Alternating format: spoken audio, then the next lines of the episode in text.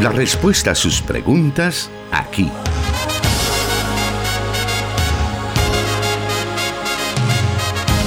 En Solución Bíblica. Comenzamos.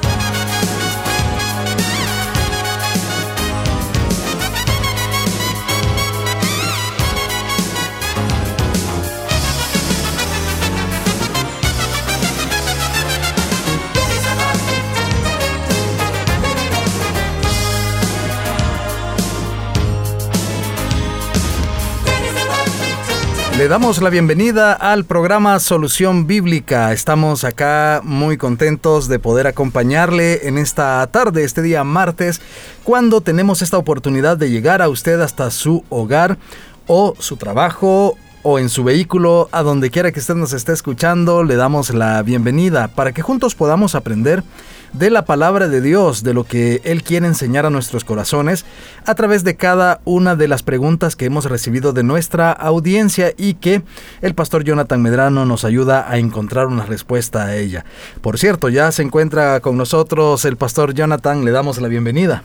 Gracias hermano Miguel, qué bendición iniciar una nueva semana prácticamente.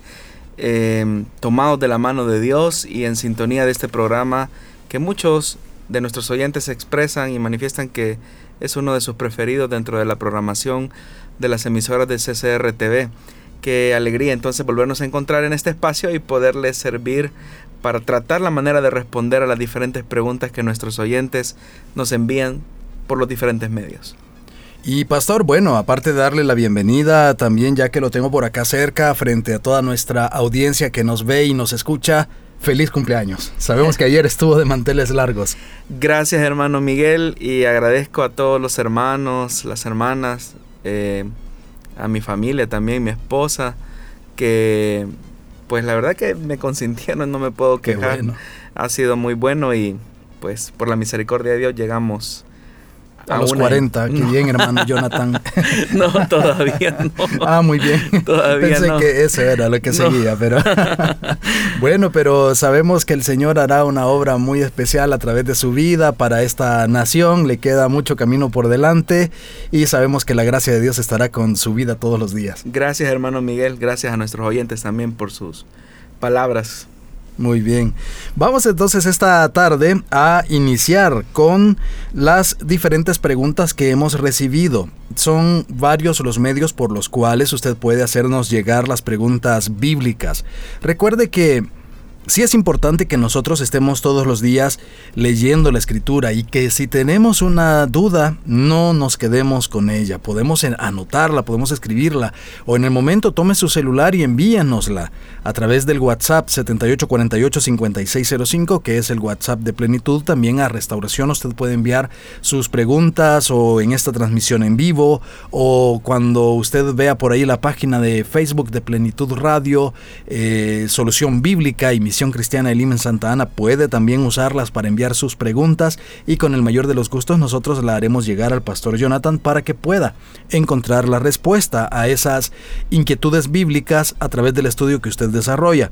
Pero también hay situaciones de la vida que a veces nos eh, ponen en un momento difícil alguna elección, alguna decisión que necesitamos tomar y queremos saber qué es lo que dice la Biblia al respecto.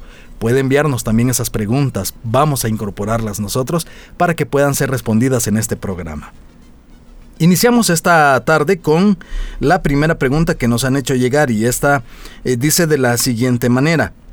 ¿Cómo puede ser interpretado el cantar de los cantares? ¿De forma literal o espiritual?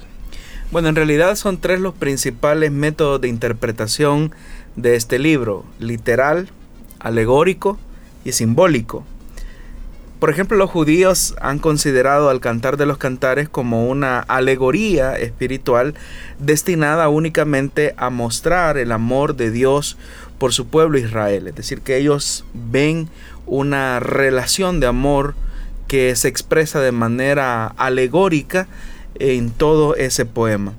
Pero en la en el, en el, área cristiana, es decir, dentro de la iglesia cristiana, la interpretación alegórica fue introducida por Orígenes, inspirado o influenciado en cierta forma por esta forma alegórica que el judaísmo hizo de este libro. El comentario que Orígenes hace sobre el Cantar de los Cantares en realidad es un clásico que viene a ser como la interpretación de la iglesia actualmente y es que Cristo viene a ser el esposo, la iglesia o el alma individual como lo dice Orígenes es la amada de el novio que aparece representado en ese texto. Pero la otra forma de interpretar el Cantar de los Cantares es cuando eh, la interpretación literal ve en realidad una descripción del amor de Salomón por una mujer que se llama o que recibe más bien de manera anónima eh, el nombre de Tsunamita y que en realidad esto no es un tema alegórico, sostienen estos intérpretes, sino que en realidad es una expresión sublime del amor entre un hombre y una mujer que en un cancionero de bodas que se utilizaba precisamente para los eventos nupciales, eh, se declaraba o se cantaba o se entonaba en alusión al momento específico que se estaba viviendo, que era el de una boda. Y entonces lo que encontramos ahí es eso, un cancionero de bodas que expresa o manifiesta la relación entre un hombre y una mujer eh, en el vínculo del matrimonio y una alegría que expresa su amor eh, el hombre por la mujer y la mujer por el hombre.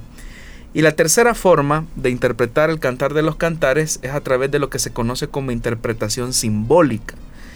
Y la interpretación simbólica es esa armonización de los dos métodos que acabo de mencionar anteriormente, es decir, el amor recíproco de un gran rey y de una joven representada en el afecto que une al Señor con su pueblo, con su iglesia pero que así como la institución del matrimonio es expresión de alguna manera de la verdad relativa a la relación de Cristo con su iglesia, este cántico literalmente referido al amor conyugal, creado y querido por Dios, pasa a ser también la expresión teológica de la relación del Señor con los suyos. Entonces, estas son las tres formas en que se puede interpretar el cantar de los cantares. Siempre respecto a esta pregunta que nos envían, eh, ¿de dónde se deriva el nombre de Cantar de los Cantares y fue Salomón su autor o el protagonista del libro? El título en hebreo, eh, Shir Hashim Sharishim, como se podría decir en hebreo, eh, que equivale a un, a un superlativo de el más bello de los cánticos.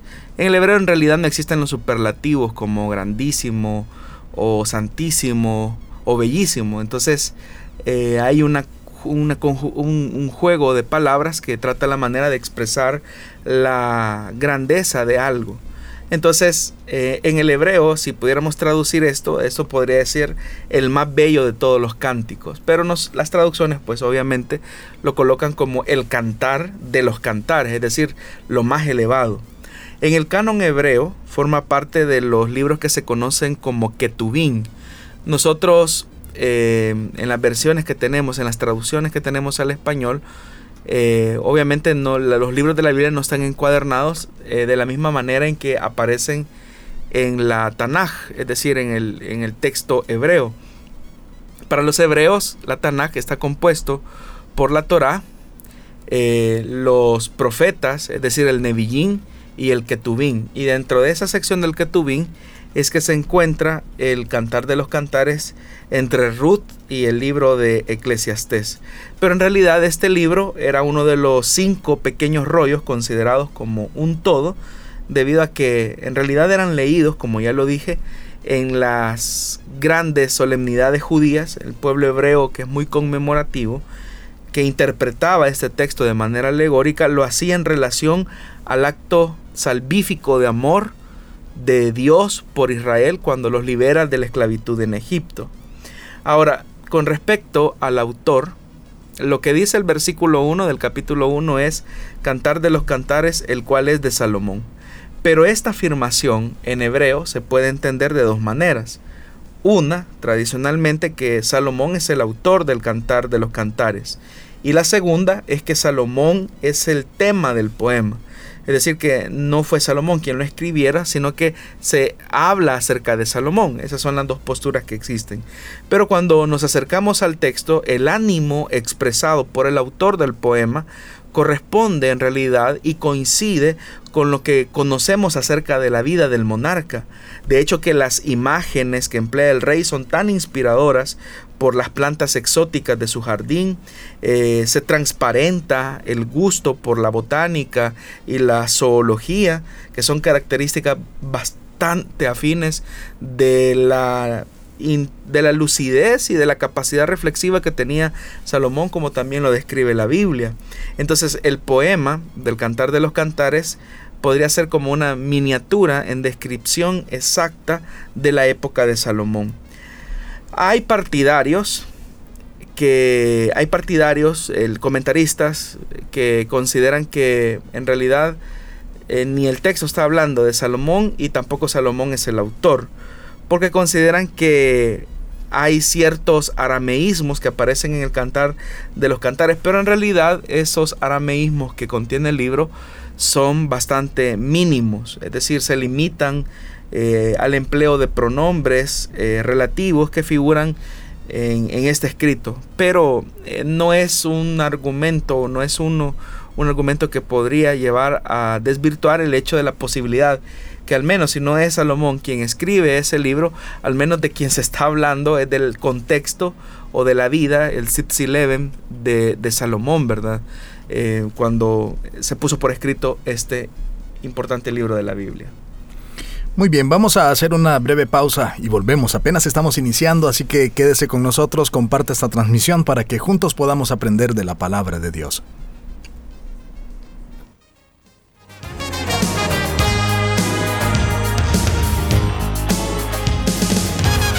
Transmitiendo solución bíblica para El Salvador y el mundo.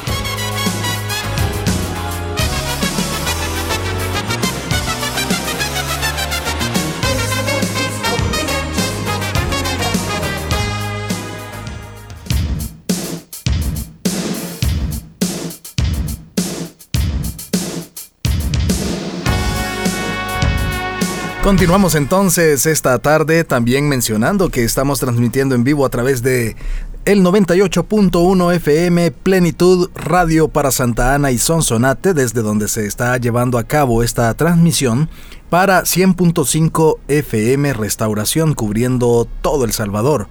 También estamos a través de 540 AM, la estación de la palabra, cubriendo El Salvador y más allá. Sabemos que esta emisora llega a Honduras y otros lugares fuera de nuestras fronteras y allí nos están escuchando varios de nuestros oyentes y disfrutando de este programa.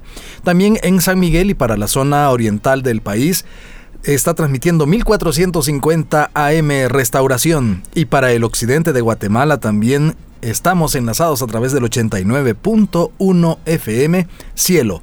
Gracias por estar en nuestra sintonía aprendiendo de la palabra de Dios en el programa Solución Bíblica. Vamos ahora a la siguiente pregunta para esta tarde y esta nos dice así. Dios les bendiga hermanos. ¿Qué es el corbán?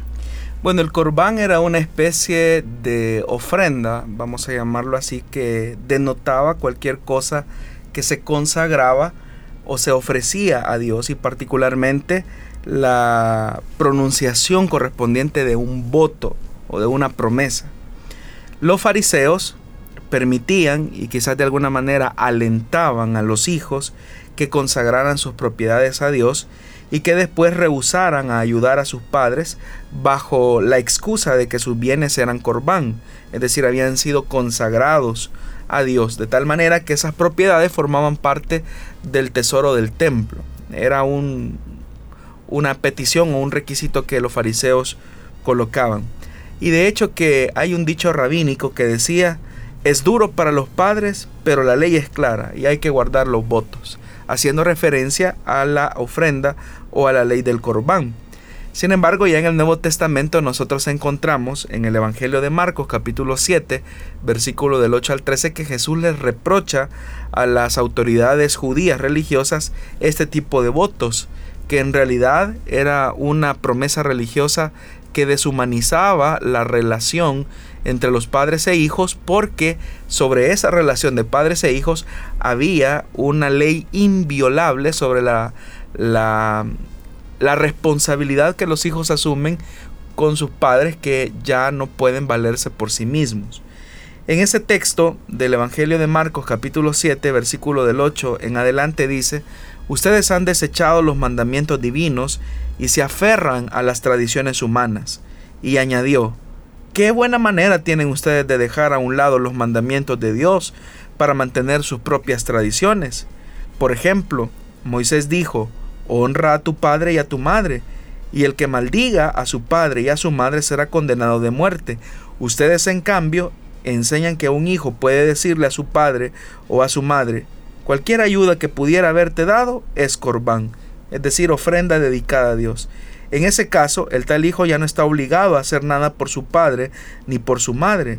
Así por la tradición que se transmiten entre ustedes, anulan la palabra de Dios y hacen muchas cosas parecidas. Lo que me parece interesante es la capacidad que el maestro tiene de enfatizar la responsabilidad y el mandamiento de la honra de un hijo hacia sus padres.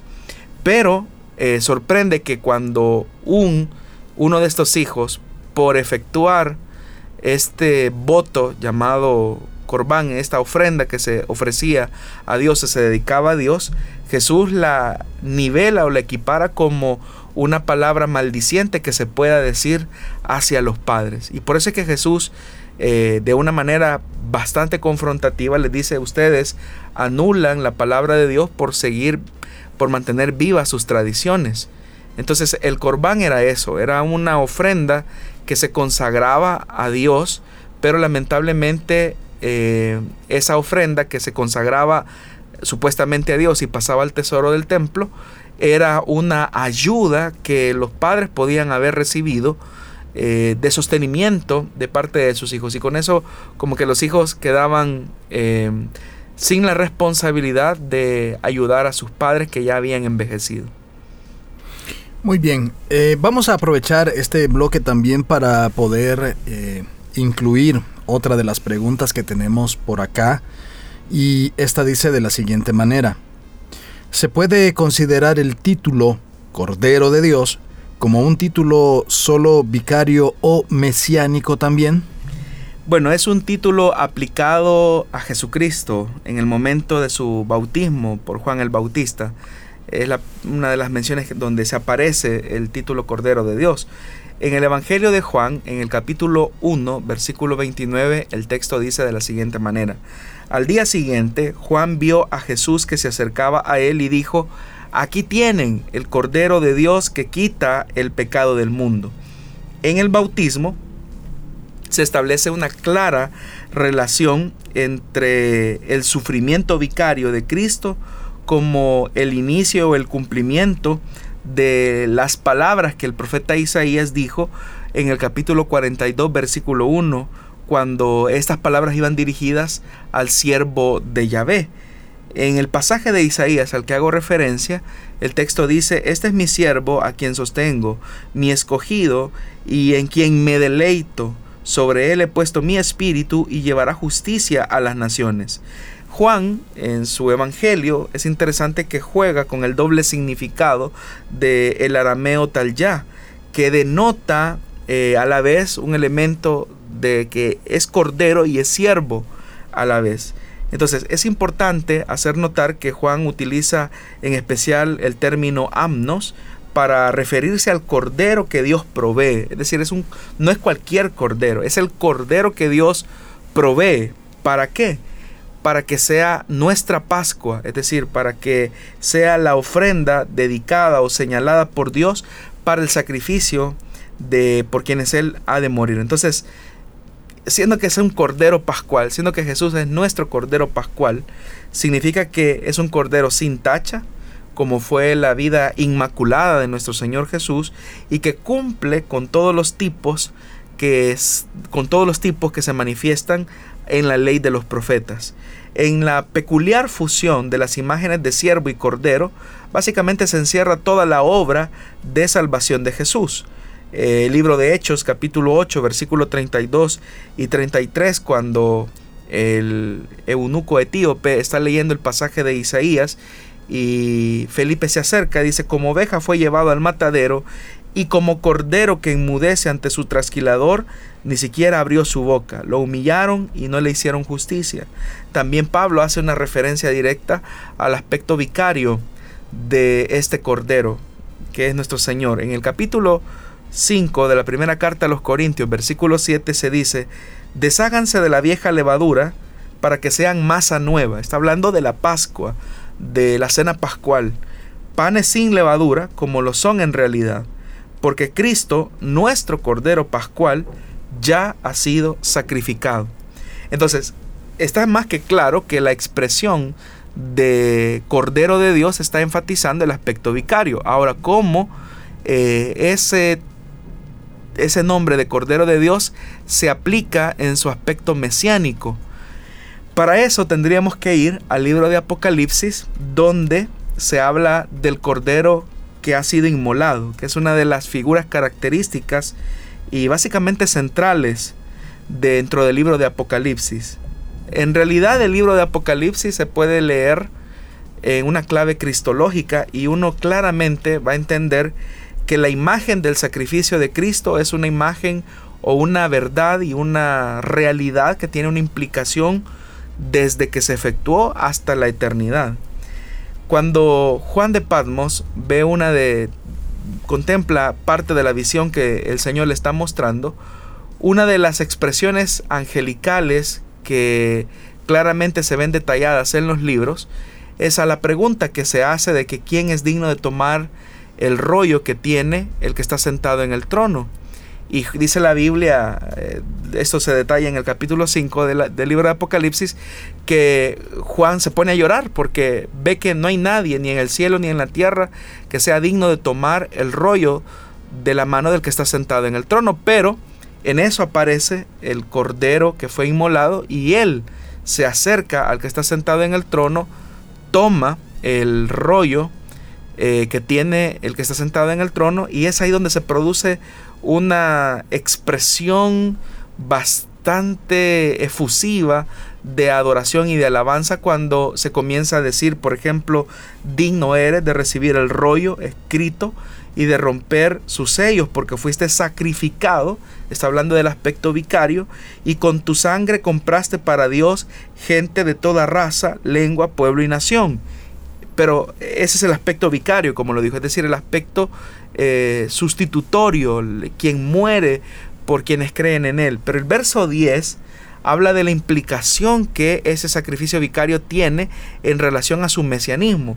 El verso 10 del capítulo 5 de Apocalipsis dice, de ellos hiciste un reino, los hiciste sacerdotes al servicio de nuestro Dios y reinarán sobre la tierra. Es decir, que ese sacrificio vicario es el cumplimiento de las promesas que Dios había hecho desde el Antiguo Testamento y que encaminan al Cordero de Dios hacia el centro de gobierno de todas las cosas.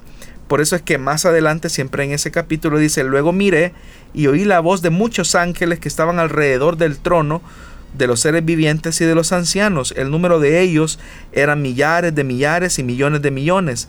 Cantaban con todas sus fuerzas. Digno es el cordero que ha sido sacrificado.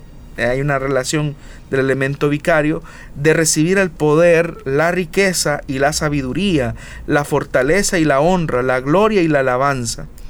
Entonces, uno nota claramente que es por medio de ese sacrificio que Dios encamina a su Hijo hacia el trono. Y esto incluso el escritor a los Hebreos en el capítulo 10, versículo 12 y 13 manifiesta esta verdad. Y dice, pero este sacerdote, después de ofrecer por los pecados un solo sacrificio para siempre, se sentó a la derecha de Dios en espera de que sus enemigos sean puestos por estrado de sus pies. Entonces, note que el nombre de el Cordero de Dios es cierto, tiene una implicación vicaria, pero también tiene una implicación mesiánica, en el sentido que eh, por medio de ese sacrificio se constituye en rey y hace de todos aquellos que creen en su nombre una nación de sacerdotes. Muy bien, vamos en estos momentos a hacer una pausa. Estamos leyendo por ahí todos los comentarios que nos están enviando a través de WhatsApp, a través de esta transmisión que tenemos en Facebook Live. En unos momentos estaremos dando lectura a cada uno de sus mensajes, así que continúe escribiéndonos y menciónenos dónde nos está escuchando. Para nosotros es un placer conocer de usted.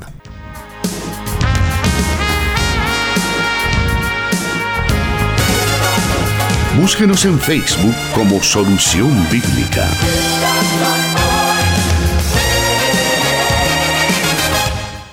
Vamos a irnos a escuchar la siguiente pregunta para esta tarde, que nos dice así. En la Biblia he leído de los detalles que se describen acerca del tabernáculo, entre ellos las telas que se utilizaban para cubrir el lugar, describen algún tipo de realidad espiritual esos velos que se utilizaban? Bueno, en su significado técnico más estricto, el término tabernáculo se refiere precisamente a eso, a un conjunto de cortinas de lino que cuando se colocaban alrededor de una estructura de bastidores de madera formaban o simbolizaban la morada de Dios en medio de su pueblo. Esto es importante mencionarlo porque para entender la, el significado de cada una de las de los velos que se utilizaban para cubrir la tienda de reunión, es importante hacer una mención así rápidamente que ese velo era o esos velos estaban siendo sostenidos por una especie de digámoslo así de bastidores de madera como lo acabo de mencionar y que estas estaban formadas de, de, tablas de, de, acacia. En realidad cada tabla era de 10 codos de altura, como lo dice la Biblia, y eran de madera de acacia y estaban forradas de oro. Y esas tablas, todas esas tablas de acacia, representan a la iglesia de Cristo. Se sabe que fue Besalel quien llevó a cabo esta labor y tuvo que escoger con mucho cuidado cada árbol que iba a, trabajar para formar eh, ese lugar. Ahora, eso representa básicamente a la iglesia de Cristo, como ya lo mencioné, porque en su proceso de formación, el Espíritu Santo nos toma en nuestro estado de pecado, un árbol con tantas ramas y torceduras, si lo queremos ver de esa manera, y ve en nosotros lo que nadie puede ver. Es decir, nos ve convertidos en una de esas tablas eh, escondidas en la persona de Jesucristo, tipificado por aquella envoltura de oro, porque dice la Biblia que esas tablas eran forradas de oro. Aunque cada tabla era distinta, era diferente, no obstante cada una de ellas cabía perfectamente una al lado de la otra para llevar a cabo su propósito. Es decir, que ya no eran simplemente árboles independientes que podrían manifestar, manifestar eh, el orgullo de sus ramas o lo frondoso de su follaje, sino que ahora son tablas que dependían una de la otra y que de la misma manera en que esas tablas habían venido de árboles que habían sido previamente trabajados, así también Dios cuando nos ha escogido o nos escogió, eh, se ha dispuesto a trabajar en cada uno de nosotros para despojarnos de toda autosuficiencia y hacer de cada creyente una persona que dependa de los otros, es decir, los unos a los otros, y que también dependa de Cristo.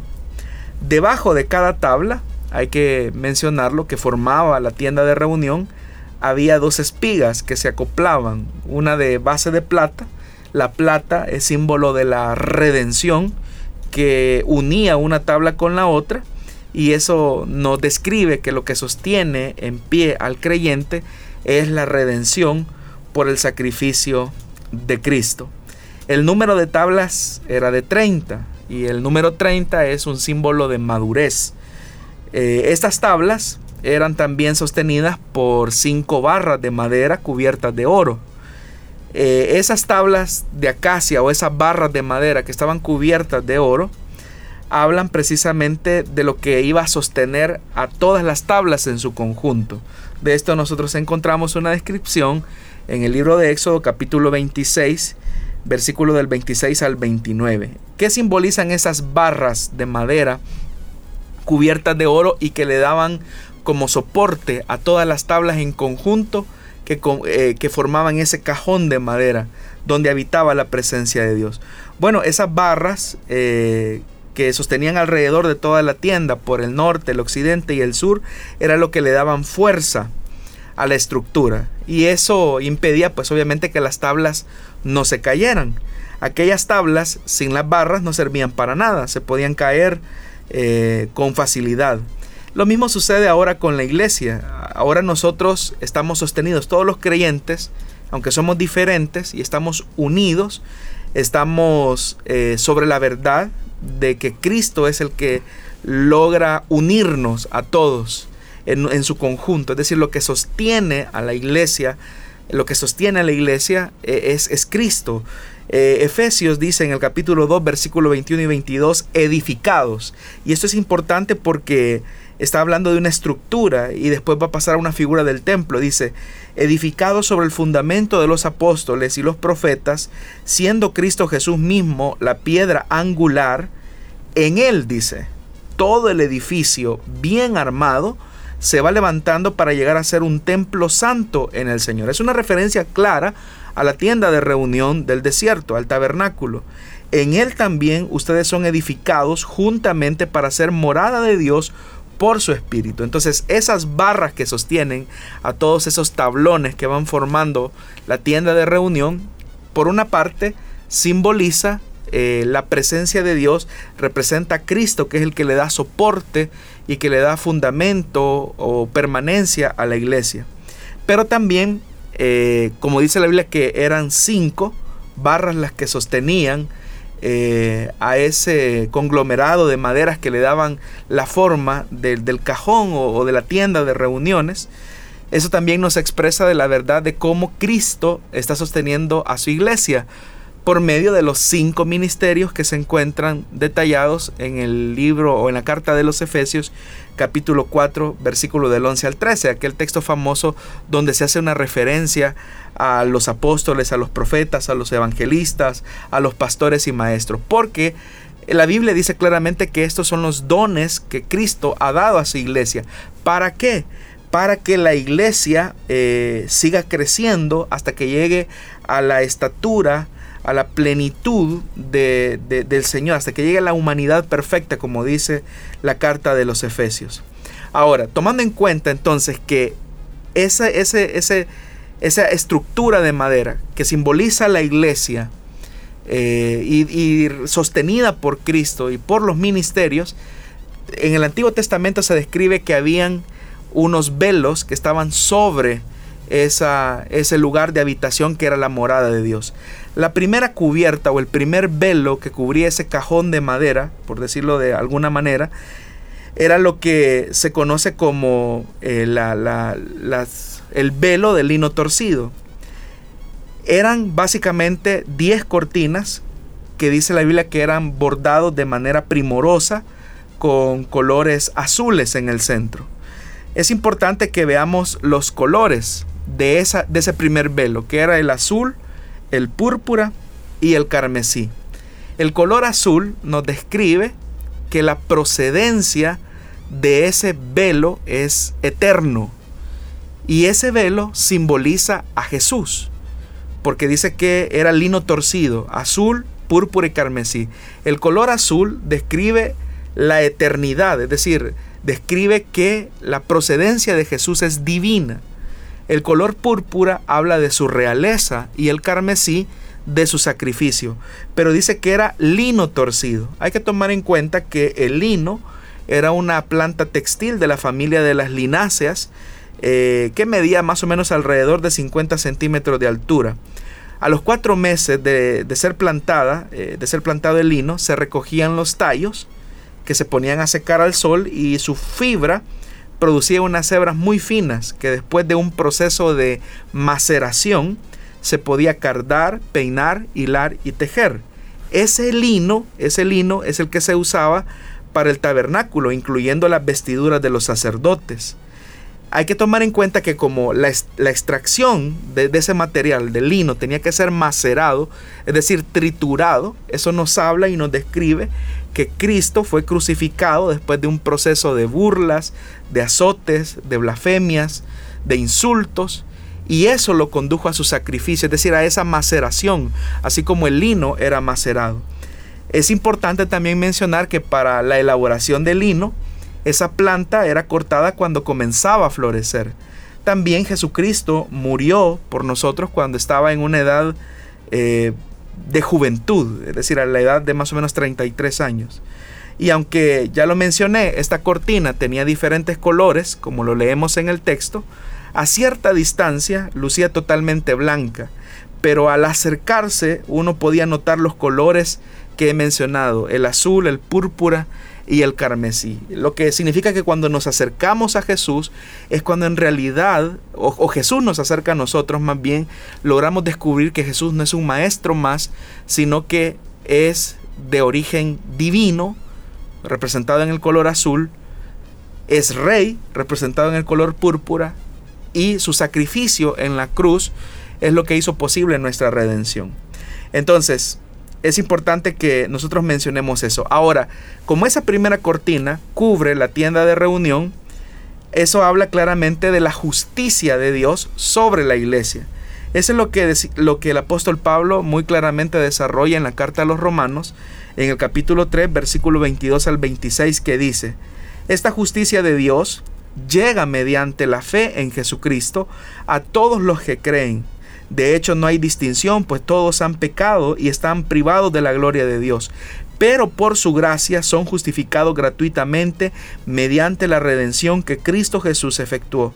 Dios lo ofreció como un sacrificio de expiación que se recibe por la fe en su sangre, para así demostrar su justicia Anteriormente en su, en su, paciencia Dios había pasado por alto los pecados, pero en el tiempo presente ha ofrecido a Jesucristo para manifestar su justicia. De este modo Dios es justo y a la vez el que justifica a los que tienen fe en Jesús. Entonces, en esa cortina nosotros claramente vemos que la justicia de Dios es la que cubre a la iglesia del Señor. Ahora, es importante también que había otra, eh, aparte de que expresa la justicia de Dios, este velo, eh, es importante notar que cada una de estas piezas también representan en, cierta, en cierto modo la gloriosa deidad. Hablamos del Padre, del Hijo y del Espíritu Santo, como la Trinidad está envuelta detrás de esa justicia sobre la iglesia. En el Antiguo Testamento nosotros vemos claramente que esta cubierta hecha, estaba hecha de dos piezas, es decir, cada una eh, formaban eh, las cinco cortinas, pero estas se unían y tenían 50 lazos, por ende había un ojal y un lazo que unía las cortinas, y esos lazos u ojales eran azules y las 50 eh, piezas que se unían una con la otra eran de oro. El oro en la Biblia es un símbolo de la divinidad y el número 5 es una expresión también o un símbolo del Espíritu Santo.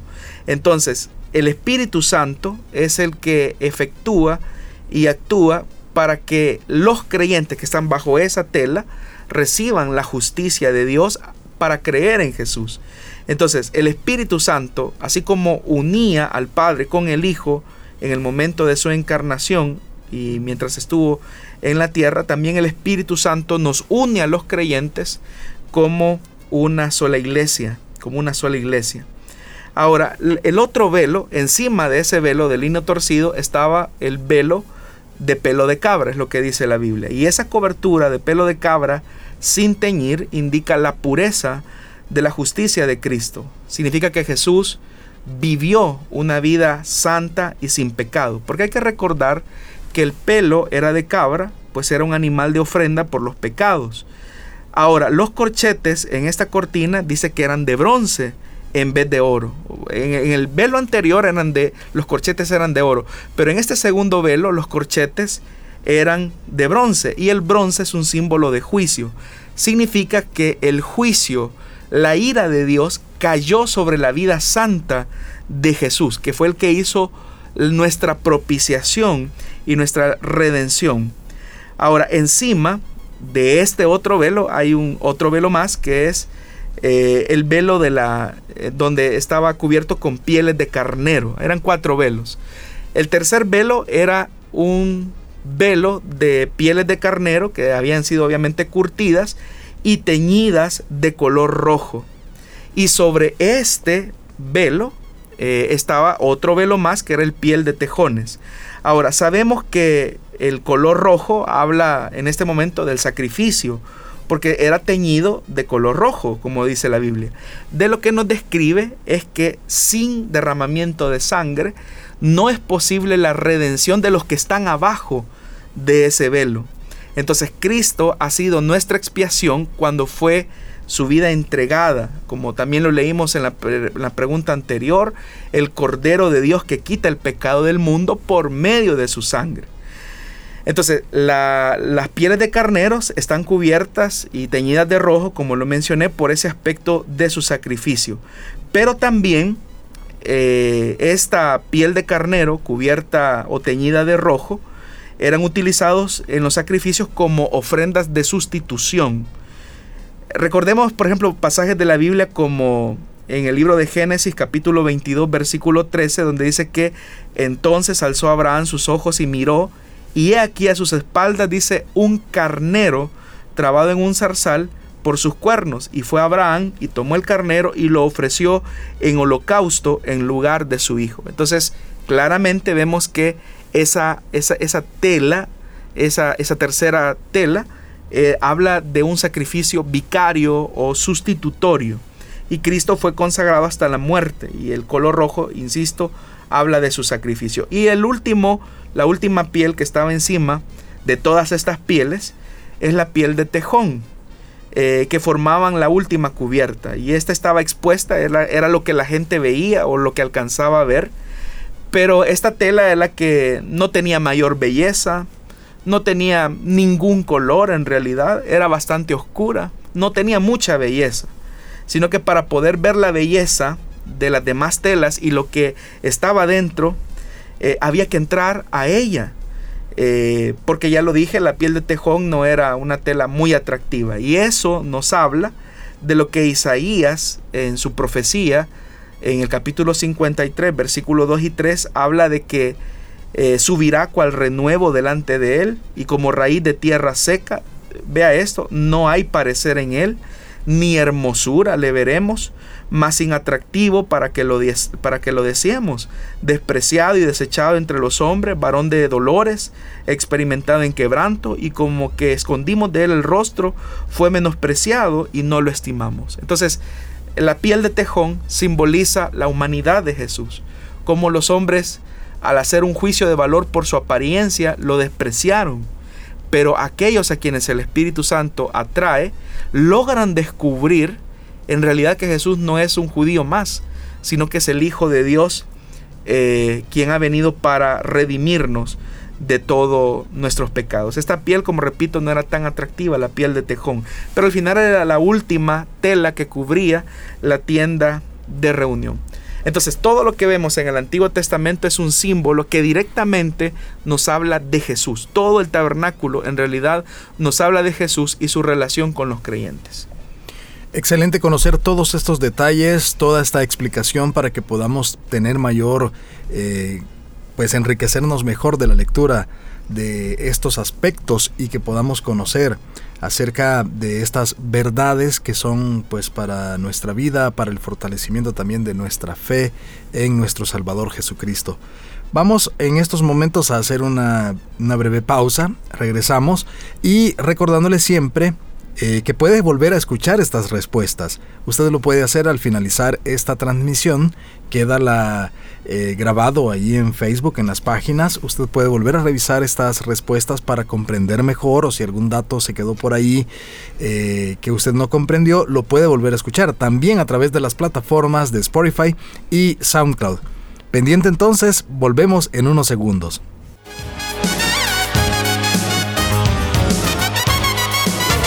Solución Bíblica. Puedes escucharlo en Spotify.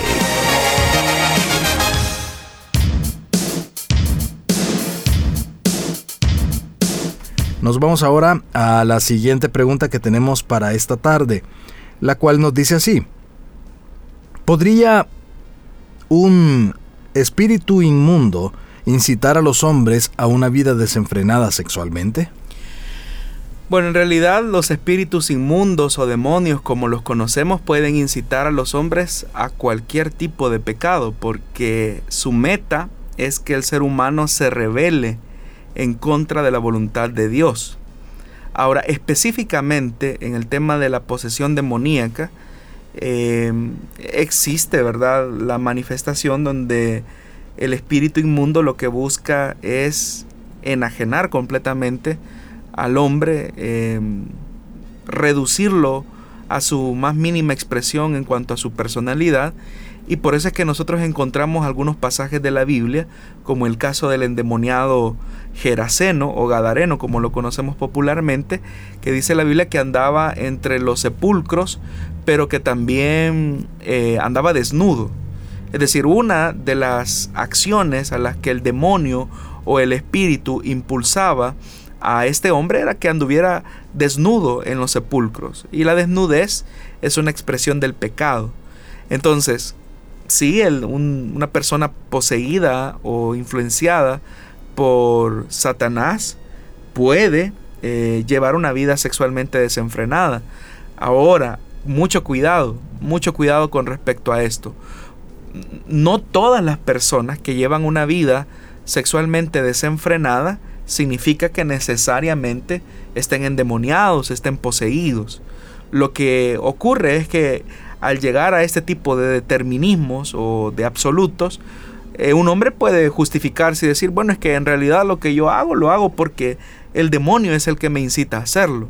Y con eso tratar la manera de evadir la responsabilidad personal que tiene eh, ante el uso de su voluntad propia eh, delante de Dios. Entonces, repito nuevamente, un espíritu inmundo, un demonio, puede incitar a una persona a tener una vida desenfrenada sexualmente.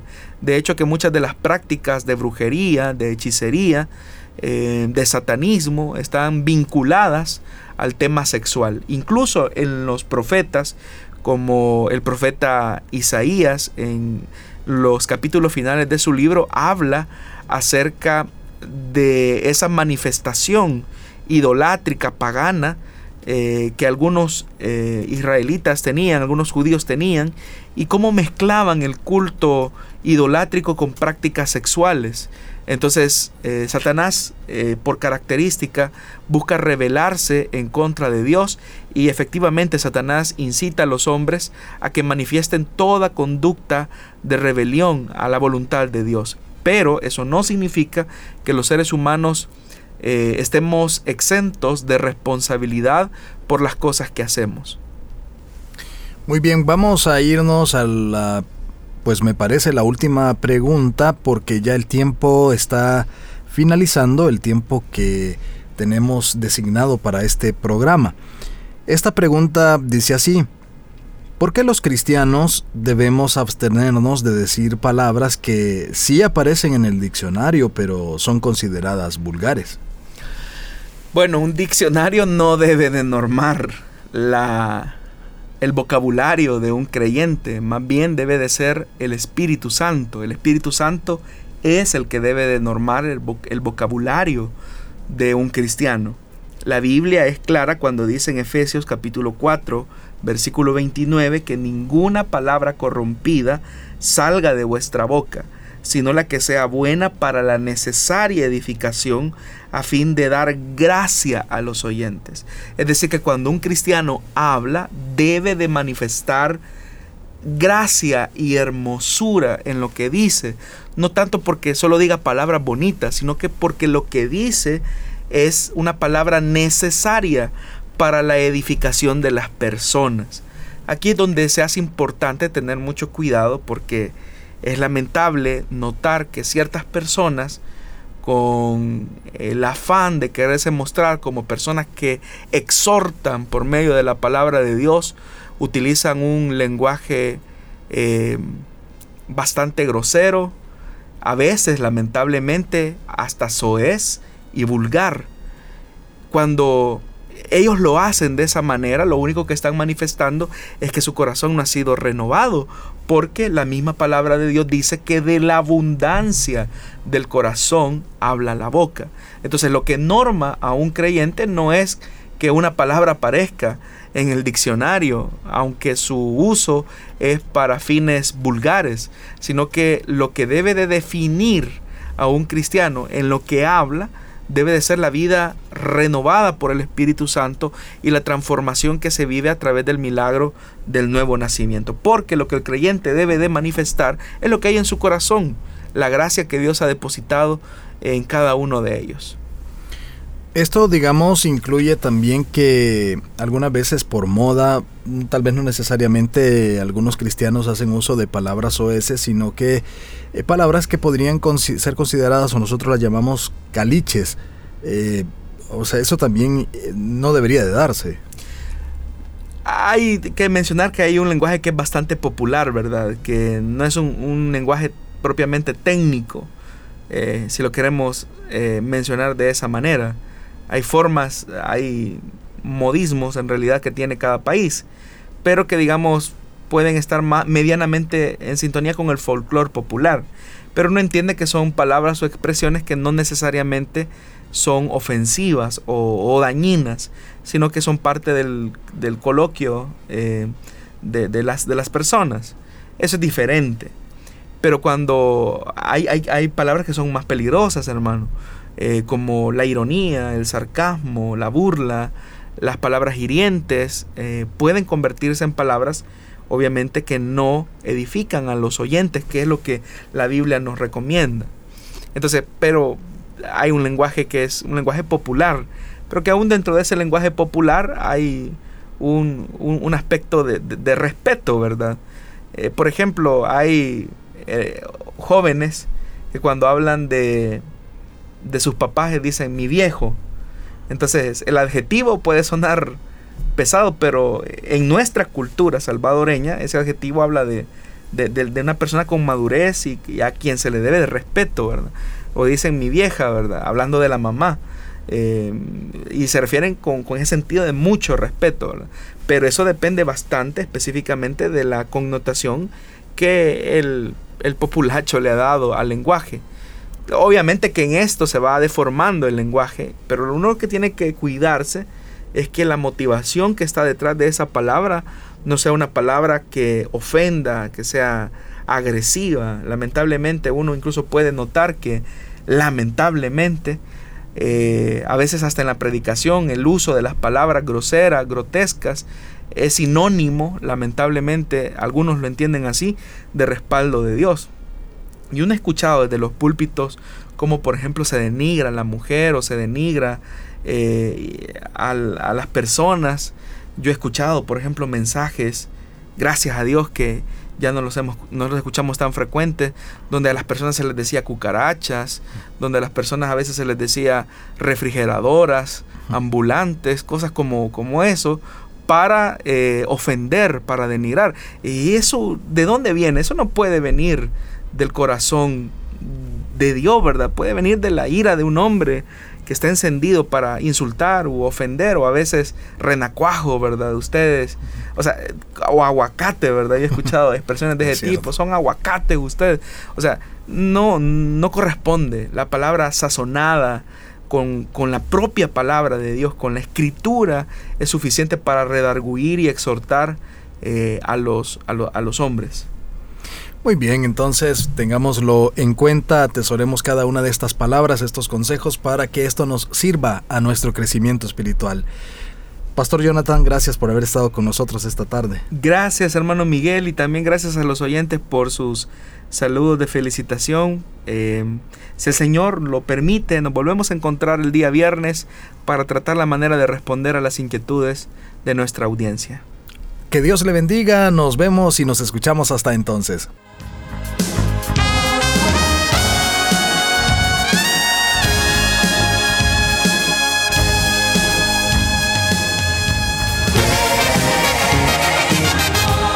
Dios da la sabiduría y el conocimiento.